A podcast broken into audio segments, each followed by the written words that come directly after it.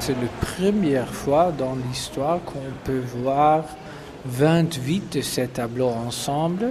Il y a 37 au monde. Vermeer, c'est d'abord la jeune fille à la perle, la jeune femme en bleu lisant une lettre ou encore la laitière. 28 de ces 37 toiles connues sont réunies dans la même exposition un miracle. C'est un véritable émerveillement devant chaque tableau. On est traversé par la lumière fascinante, l'intimité et l'impénétrable regard de ces femmes. La magie opère, le temps s'arrête. Devant ce bouquet de chefs-d'œuvre, on retrouve Taco Dibitz, le directeur du Rijksmuseum. Être euh, confronté avec un tableau de Vermeer, c'est une expérience émotionnelle parce qu'il y a une intimité tellement direct que quand on voit le cadre, on ne voit pas le tableau, mais on est dans la chambre avec les personnes qui l'a peint.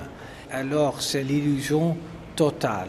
C'est l'effet Vermeer, un secret que des analyses au scanner ont tenté de percer à l'occasion de cette exposition.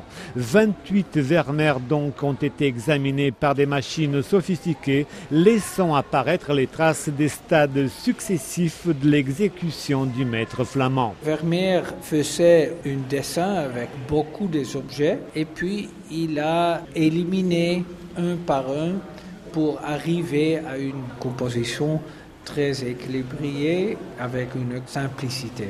C'est un peintre génial. Vermeer, catholique en pays protestant, utilisait la caméra obscura, l'ancêtre de l'appareil photo, pour faire des mises au point sur un élément essentiel du tableau, alors que d'autres zones sont volontairement floues. Mais là, on vient de découvrir que ce sont les jésuites, ses voisins à Delft, une ville pas loin d'Amsterdam, qui l'ont initié à ce boîtier optique avec une perspective spirituelle. Les jésuites étaient intéressés dans l'optique parce que c'est l'étude de la lumière et la lumière c'est une création divine et Vermeer on appelle aussi euh, le peintre de lumière et comme ça, il a découvert cette idée de camera obscura. Célèbres pour leur lumière éblouissante, ces tableaux dégagent une atmosphère tranquille avec ses bleus outre-mer et ses jaunes qui subliment le quotidien des femmes. Peintre novateur, l'essentiel de son œuvre tombe dans l'oubli après sa mort en 1675 à l'âge de 43 ans. C'est grâce aux critiques d'art français Théophile Toré-Burger qu'il est redécouvert. Nous sommes au début du XXe siècle. Il a visité l'Hollande et il a acheté des Vermeer.